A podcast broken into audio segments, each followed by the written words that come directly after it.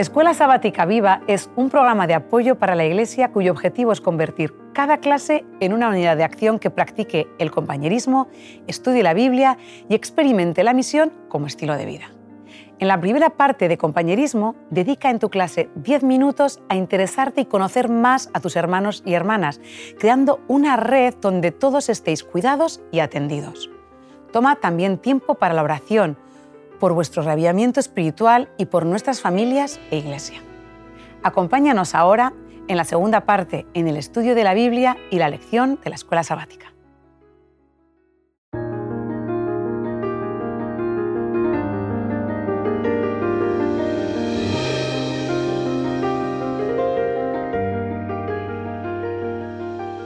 Bienvenidos una vez más, Lidia y Xavi, ¿Qué tal? ¿Cómo estamos? a la lección 8 titulada Del mar tormentoso a las nubes de los cielos, de este programa de Escuela Sabática Viva. Estamos ya eh, metidos eh, en el centro de Daniel. Estamos justo en el capítulo que constituye el eslabón entre la parte histórica y la parte profética. Es el capítulo que tiene dos características. Una, que está en arameo como todo lo anterior, y con él se acabará la escritura en arameo, y otra, que es profética como todo lo que sigue. De modo que eh, Jack Ducan, en su estructura, tal y como la encuentra en el libro de Daniel, ve claramente que el capítulo 7 está ahí en el, en el centro, al unir las dos estructuras de, de las dos grandes secciones. Eh, yo quiero plantear una pregunta que quizá pues, se impone para comenzar. ¿no? Los intérpretes de esta profecía están de acuerdo en que las verdades que contiene las verdades aquí reveladas tienen un calado excepcional. Aquí hay un mensaje profundo. Entonces la pregunta es, ¿por qué creéis que el Señor, en su gran sabiduría, eh, ha presentado esta profecía con una envoltura que no es del todo fácil de interpretar? No es imposible, pero no es así para leerla en una, en una primera lectura. Hace falta profundizar, hace falta reflexionar, hace falta contrastar con otras partes de la Escritura y al final llegar a conclusiones. ¿Por qué creéis que estas grandes verdades están detrás de unos símbolos que exigen unas claves de interpretación? Porque estamos entrando en un mensaje delicado, ¿vale? Como si tuviera un mensaje especial. Un mensaje que igual no era agradable para todos los públicos. Y que si Dios hubiera expuesto de una forma abierta, podría haber corrido peligro eh, la supervivencia del libro. Entonces es una forma de hacerlo en clave, una forma de hacerlo que las personas, el ser humano que quiera estudiar, profundizar y con la ayuda de Dios puede llegar a entenderlo, pero no se puede leer así a golpe de vista. No es un lenguaje ordinario, clásico. Es como si nos dijera, el que tiene oídos para oír, que Exacto. oiga, ¿eh? el que quiera oír ¿eh? o entender. ¿sí? Implica, implica una, un- una profundidad mayor. Hay que meterse en el texto, leerlo, estudiarlo. Es posible estudiarlo y revelarlo, pero sobre todo es un mensaje, creo, que es para el tiempo de- de- del fin, para nuestros días. Entonces es necesario que estuviera bien transmitido, bien encriptado, para que pudiera llegar a nuestros días y fuera fácil de interpretar una vez te metieras en ello. ¿no? Así que vamos a encontrar unos- un, un lenguaje diferente al que encontramos en la, profecía, por ejemplo, de Daniel 4.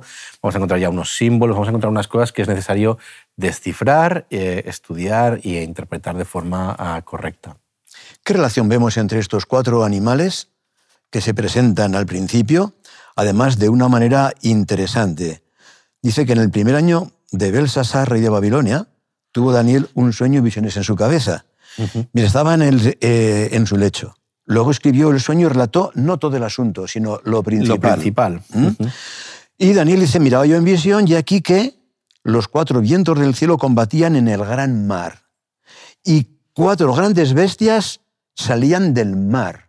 Aquí empieza ya el, el mensaje simbólico. A partir de aquí ¿Cómo hay hay entendemos-. Tenemos que interpretar vientos. Efectivamente, los vientos, El las mar. bestias, el mar, eh, de acuerdo a otros pasajes de la Escritura, eh, ¿tenemos seguridad de lo que puede representar el mar? multitudes, eh, multitudes, grandes, grandes Gentes, multitudes, gentes. grandes pueblos, grandes masas de personas. Y los vientos, Los vientos, pues fíjate, es un término que también se puede traducir por el, el espíritu de vida, el ruach que da eh, cuando la creación. Pero aquí en este lenguaje, que es un lenguaje simbólico, se puede interpretar como actividades políticas, movimientos eh, políticos. eh, que es humanos, lo que humanos, guerras, enfrentamientos, conflictos. Siembra vientos y cosecharás tempestades. ¿eh? Eh, lo utilizan otros profetas y nosotros entendemos claramente que esos enfrentamientos entre diferentes masas de la población formaron diferentes imperios y están representados por animales. Porque claro, no podemos ver una formación de naciones diferente de la que la historia ya nos ha demostrado, de la que la historia ha indicado que bueno, pues ha sido el cumplimiento de lo que se decía en Daniel 2. De modo que aquí vemos a Daniel 2 repetido, pero ampliado. ¿De acuerdo? Hablábamos de una revelación progresiva, una revelación que empieza en Daniel y que se va a completar con las siguientes profecías que vamos a ir encontrando en Daniel 7 y Daniel 8. Evidentemente el lenguaje no puede ser el mismo. El lenguaje en Daniel 2 es un lenguaje dedicado, enfocado hacia un político, hacia un rey, que, que además tiene otras inquietudes. claro. Entonces, el mensaje de Daniel 7 y de en adelante vamos a encontrar un mensaje a un profeta que tiene un mensaje que transmitir, una información que transmitir para un pueblo muy determinado, en concreto en el tiempo del fin. Entonces, el lenguaje no va a ser el mismo y es evidente que no, pero sí que se mantiene ese paralelismo porque hablan de lo exactamente lo mismo.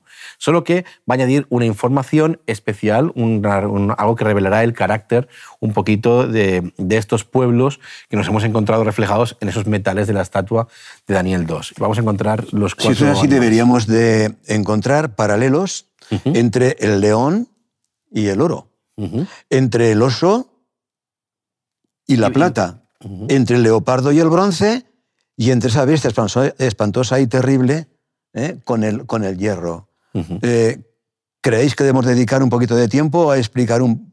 Pues sería muy interesante en cierta medida. Es la, es la base. Eh, tenemos que administrar bien el tiempo. Nuestro tiempo.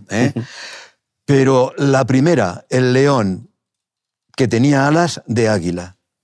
El águila representa desplazamientos, ¿no es verdad? Y el rey Nabucodonosor, que todos los ejércitos babilónicos se desplazaron para coger dominar naciones y llevar cautivos de esas naciones a, Babilonia. Es un símbolo de Babilonia. El león aparece en los relieves de la puerta de Istar. Eh, de, bueno, de toda Babilonia. La arqueología esto lo ha puesto bien de relieve, valga la redundancia. Si, alguien tiene interés y puede mirarlo, en los, relieves veremos además que es un león alado, que es curioso que el, símil no tiene equivocación posible. ¿eh? Tal como Daniel eh, marca claramente que la cabeza eres tú, el oro eres tú, aquí no hay duda posible. y Jeremías eh, lo identifica así al león como representando a Babilonia también. ¿eh?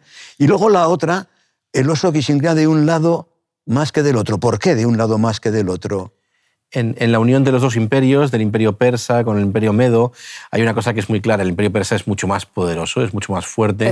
El imperio medo es un imperio que estaba en frontera con Babilonia y no no era tan poderoso como el persa. La unión dinástica y las conquistas permiten que estén juntos, pero evidentemente la parte pesada, la parte potente del imperio siempre la llevará eh, Persia antes que Media, que poco a poco se va a ir difuminando. Sí, porque se unieron sin grandes conflictos pero evidentemente poco a poco se va a ir disimulando. Aun siendo más antiguos los medos, los persas predominaron. Tenían más fuerza. Y las tres costillas en la boca podrían representar las tres grandes conquistas. De hecho, se le dice, ¿Eh? en la característica de come mucha carne, es, habla de eso, ¿no? habla de las grandes conquistas que ese imperio unido va a realizar, que será pues eso, Lidia, Babilonia y Egipto, que son las dos potencias que habían ido hasta la época. Muy bien. Así que después de Babilonia, en el 539, eh, caería en el 525 Egipto. y antes había caído ya eh, Lidia. Y el leopardo con cuatro alas de ave. El leopardo es un animal rápido, pero parece que las cuatro alas de ave todavía lo representan como con más rapidez, como siendo más rápido. es que esto pudo caracterizar las tropas de Alejandro Magno. Porque, la, claro, que la tercera potencia fue Alejandro Magno, que viniendo de Occidente invadió y dominó todo Oriente. Ahí nos encontramos a Alejandro con un ejército que su padre le ha preparado y le ha dejado listo y veterano, embarcándose en una aventura que parece a nuestros días parece increíble, ¿no? Es atravesar toda Turquía, bajar hasta Egipto, llegar hasta Babilonia y llegar hasta la frontera de la India. Y eso antes de morirse a los 32, 33 años, con lo cual Tuvo que ser muy rápido, muy rápido. Es que no, no, le pone dos alas, le pone cuatro para que te des cuenta de que la rapidez de esas conquistas supera lo imaginable. Nadie más pudo comparar ni, ni competir con esa velocidad y esa potencia. ¿no? O sea, fue, fue increíble. Y la historia nos dice que en tres batallas, ¿eh? Gránico, Iso y Arbelas, se hizo con todo el poder de los medos y los persas, prácticamente en una década. En una década se hizo dueño del mundo. Después viene una bestia que es interesante por cuanto no se encuentra paralelo con ninguna existente. ¿eh? Babilonia se presenta por el león, alas de águila, el Medo-Persia por el oso, inclinado de un lado más que del otro, eh, Grecia por el leopardo con cuatro alas, pero aquí se dice que es espantosa y terrible y en gran manera fuerte, que tenía dientes de hierro, que desmenu- desmenuzaba ¿eh? y las obras eh, las hollaba con los pies, devoraba y desmenuzaba. Y aún se dirá después en la explicación que se le da a Daniel, cuando él hace alguna pregunta, que tenía uñas de bronce. Es que machacaba todo esa cuarta bestia, y es lo que hizo Roma. El Imperio ¿Eh? Romano. Hemos de tener en cuenta que el Imperio Romano tiene una forma de actuar que es muy diferente a cualquiera de los imperios que tenemos en la antigüedad. Tanto los asirios como los egipcios, más los babilonios y los persas, tienen una manera que es, llegan al lugar, lo conquistan, piden un poquito de eh, que reconozcan la soberanía, pero luego se marchan y permiten casi conservar, a no ser que como Judea se revuelva muchas veces y requiere una medida extrema, acostumbran a dejar un gobernador allí, lo que conocemos como sátrapas, en los otros episodios lo hemos visto, y luego se marchan y lo dejan gobernador. Eh, Roma no es así. Roma va a ejercer un control directo y continuo con sus legados, sus gobernadores, que vienen desde Roma. No es, una persona que vive allí, sino que es alguien que es enviado desde allí. Es una forma de gobierno diferente. Estamos hablando de una república que no, es hasta la época del emperador, no acabamos de encontrar una figura única dentro del poder. Así que es algo totalmente diferente a lo que hemos encontrado hasta el momento. Un imperio además que se une por carreteras, que crea una... y que tiene una tendencia curiosa a transformar aquellos países a los que llega. Todo país, todo. todo país al que llega eh, eh, se instalan y es como romanizan todo su, Sí. todo su entorno, cosa que los otros imperios no han hecho. Eh, y eso por eso es, es diferente a Roma a los demás. No recordamos, aquí por ejemplo en España, es que es complicado recordar pues, qué había antes de los romanos. Sabemos que había íberos, celtas y tal, pero no tenemos una conciencia de identidad anterior a esa. En cambio son los romanos los que transforman todo eso, cosa que no habían hecho pues, ni los cartagineses, ni los griegos, ni los fenicios aquí. ¿no? Entonces es curioso cómo los romanos hacen lo mismo. Eso se en todo deriva el en cierta medida de la helenización de los griegos, ¿eh? Pero en, en buena medida. Llegaron allí y después ellos transformaron, y el- hoy hablamos una derivación del latín, que es curioso, ¿verdad? No hablamos una derivación del íbero o del celta o del griego, sino que hablamos una derivación, del griego tenemos un poquito, sí, Y del, el- del latín. El carácter de los romanos, ¿eh? del gobierno romano, es duro como el hierro. ¿eh? Recordamos trato expresiones con los como pueblos conquistados es como se describe. dura lex, sed lex. ¿eh? La ley es dura, pero es ley. Es ley. Si vis pacen, para velum. ¿Quieres la paz? Prepárate para la guerra. Hay una serie de, de- de frases muy latinas que nos demuestran claramente el carácter. carácter romano, Eh, sí. ha, sido, ha sido valorado el gobierno de- de- del imperio, bueno, república, imperio, reino eh, de los romanos, como de hierro, una firmeza. Las legiones fueron increíbles, una Claro, es que disciplina férrea, unes- armas de hierro también. ¿eh? Unes un gobierno serio y fuerte con un ejército profesional, se va profesionalizando con el tiempo, pero acaba siendo un ejército profesional y que está ejemplificado en el hierro, porque es que además donde llegan es muy difícil enfrentarse a ellos. Las falanges macedónicas, los guerreros eh, celtas que van por libre, todos se van a chocar contra ese muro de hierro que van a plantear las legiones y que les van a permitir alcanzar ese imperio eh, tan, tan grande. En Daniel 2 se nos dice que finalmente el cuarto imperio fue dividido. Los dedos de los pies, hierro y arcilla. Y aquí se dice Aquí que la cuarta bestia tendría 10 cuernos. ¿Veis algún paralelo entre 10 dedos y 10 cuernos? Evidentemente En todo se- caso- seguimos el paralelismo que, que- que Claro. seguimos en toda la En estatua. todo y con caso, los- no hay duda de que hay una división, porque Está la historia claro. lo ha confirmado. ¿Eh? Y sabemos que aquellas tribus bárbaras, ¿eh? que durante dos siglos estuvieron presionando en las fronteras de Roma, finalmente, Finalmente, la ah, desmembraron y se la repartieron. Sí, sí. ¿eh? Y dice el texto, fijaos bien, dice, la cuarta bestia tenía diez cuernos. Mientras yo contemplaba los cuernos, la división del imperio romano, dice Daniel, he aquí que otro cuerno pequeño salía entre ellos.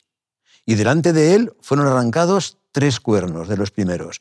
Y aquí que este cuerno tenía ojos como de hombre y una boca que hablaba grandes cosas. Aquí vemos un cuerno que surge, que tiene características que no tienen los anteriores. sí. ¿De acuerdo?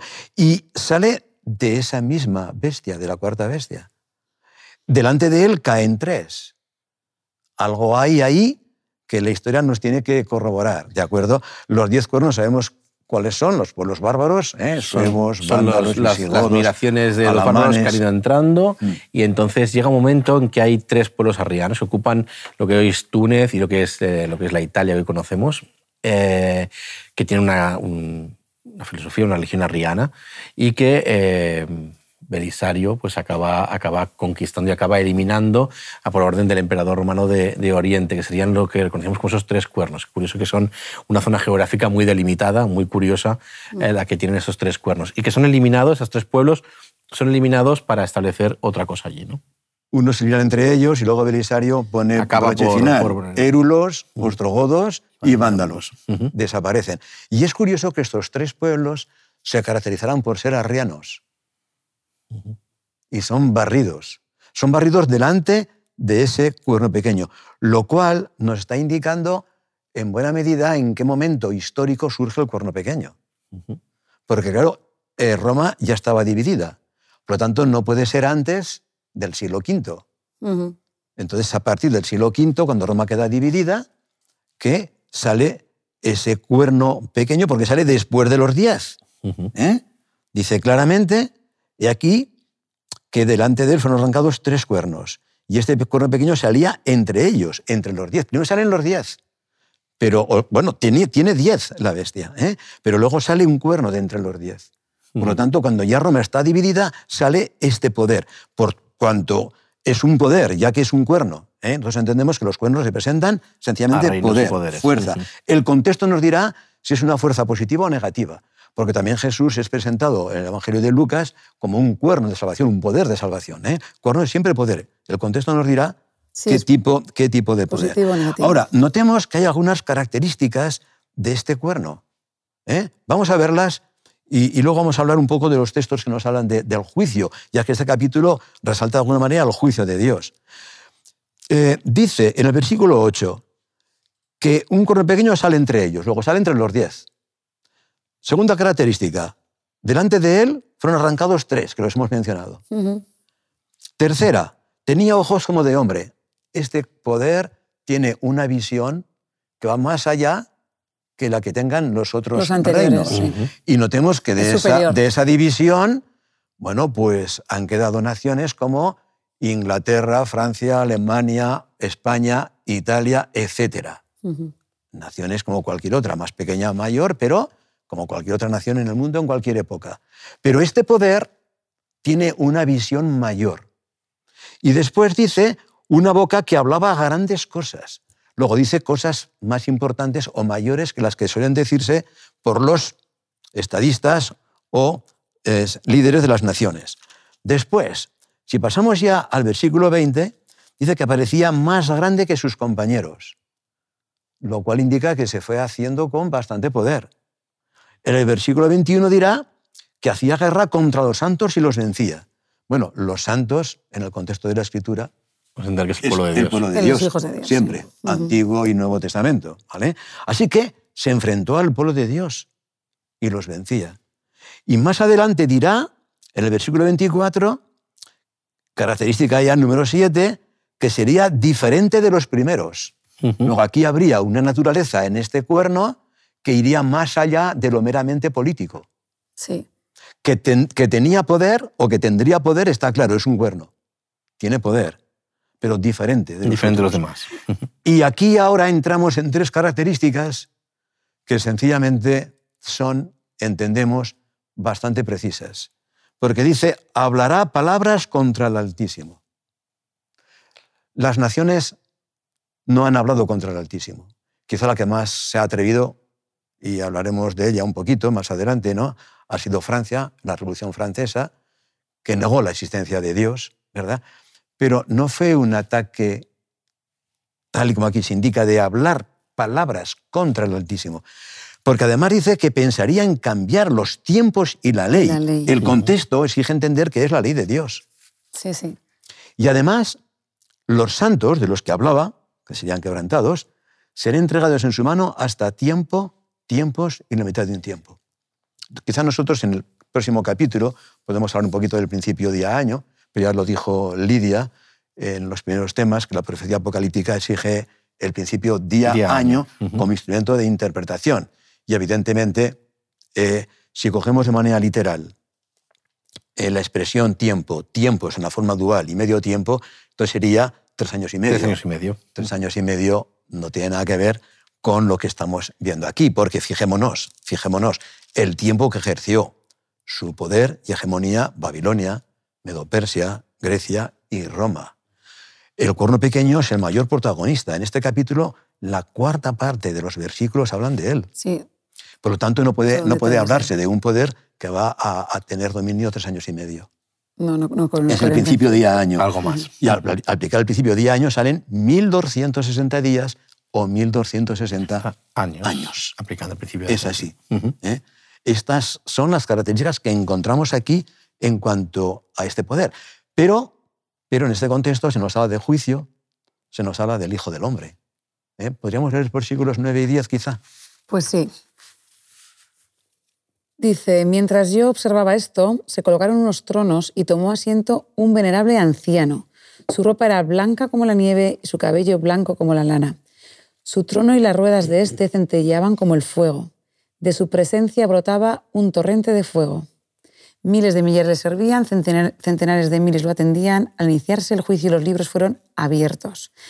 Está hablando de un anciano de días. De días, que dice cómo va vestido, hace una descripción de cómo era su cabello, pero vemos eh, que es la primera representación, digamos, que podemos atribuir a Dios Padre Muy bien. En la Biblia. Muy bien. ¿De acuerdo? Muy bien. Y, es curioso porque si nos fijamos en su atuendo, eh, es manto blanco, que representa pureza. Pureza.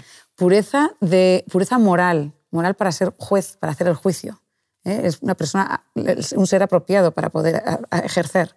El cabello blanco, que representa pues, ancianidad, ¿eh? sabiduría. Exacto. Y, después dice, llenos de, los llenos de fuego sería como los juicios divinos, ¿verdad? Y ahora vamos a ver quién se acercó allí, a esa escena. El versículo 13, ¿no? 13 y 14. Seguía yo mirando en la visión de la noche y aquí con las nubes del cielo venía uno como un hijo de hombre que vino hasta el anciano de muchos días y le hicieron acercarse delante de él. Y le fue dado dominio, gloria y reino para que todos los pueblos, naciones y lenguas le sirvieran. Su dominio es dominio eterno que nunca pasará y su reino un reino que no será destruido jamás. Algunos intérpretes han visto esto como, como representando la segunda la venida. venida. Eh, ¿Qué nos dices en cuanto a esto, Xavi? Mm, el texto no habla de esto, porque el texto no habla de una venida del cielo a la tierra, sino que habla de un movimiento dentro del mismo cielo, es un movimiento horizontal. Entonces, el, Hijo del Hombre se mueve desde donde esté a la presencia del anciano de Dios que está en el cielo, con lo cual no puede ser una representación gráfica de la segunda venida porque no es lo que está hablando aquí. Está hablando de otra cosita, que es eh, otra cosa más del momento del juicio, del momento de presentarse ante él, de iniciar ese juicio que a empezar tras, el, tras todo lo que hemos visto en la, en la visión. El ser divino humano lo hemos de entender como Jesús, eso es, porque debe decir el, Hijo del Hombre. El Hijo del Hombre se le va a llamar así a Jesús. Eh, en, los Evangelios, en Mateo sobre todo, se le va a llamar así, el Hijo del Hombre. Él mismo se refiere a sí mismo. mismo se refiere a sí mismo. 80 veces, es el término que más le gusta él. Porque lo define perfectamente, ¿no? Eh, lo vemos casi como una eh, preencarnación, como decirlo de alguna forma. Es como.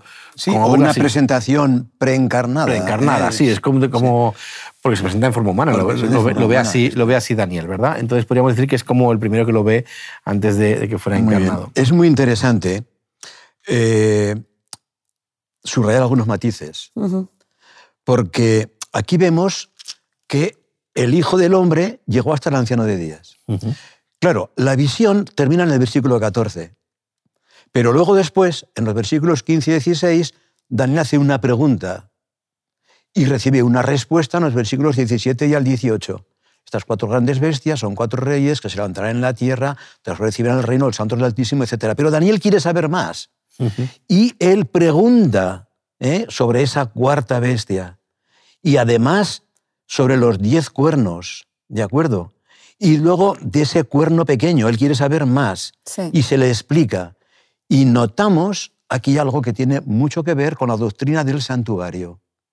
Este juicio tiene que ver con el juicio investigador, porque tiene lugar en la, de forma, o sea, al ver el contenido de manera secuencial después de los cuatro grandes imperios de la antigüedad y de los 1260 años en los que ejerce el poder ese cuerno pequeño, es cuando tiene lugar el juicio. Por lo tanto, si nosotros entendemos a lo que los comentaristas nos dicen, que esos 1260 años han comenzado a partir del siglo V, 538, y han acabado al final del siglo XVIII, 1798, será a partir de ahí que comienza en el cielo el juicio investigador en el lugar santísimo del santuario. Pero aquí nos muestra que el Padre mismo había estado anteriormente con el Hijo en el lugar santo. Por cuanto cuando el ángel le explica a Daniel, le dice en el versículo 22, ¿de acuerdo? En realidad es al final de la pregunta de Daniel. Veía yo que este corno hacía guerra contra los santos y los vencía. Y esto lo hizo hasta que vino el anciano de Días. Hasta que el anciano de Días pasó del lugar santo al lugar santísimo, donde fueron puestos tronos y se inició el juicio. Y allí llegó Jesús.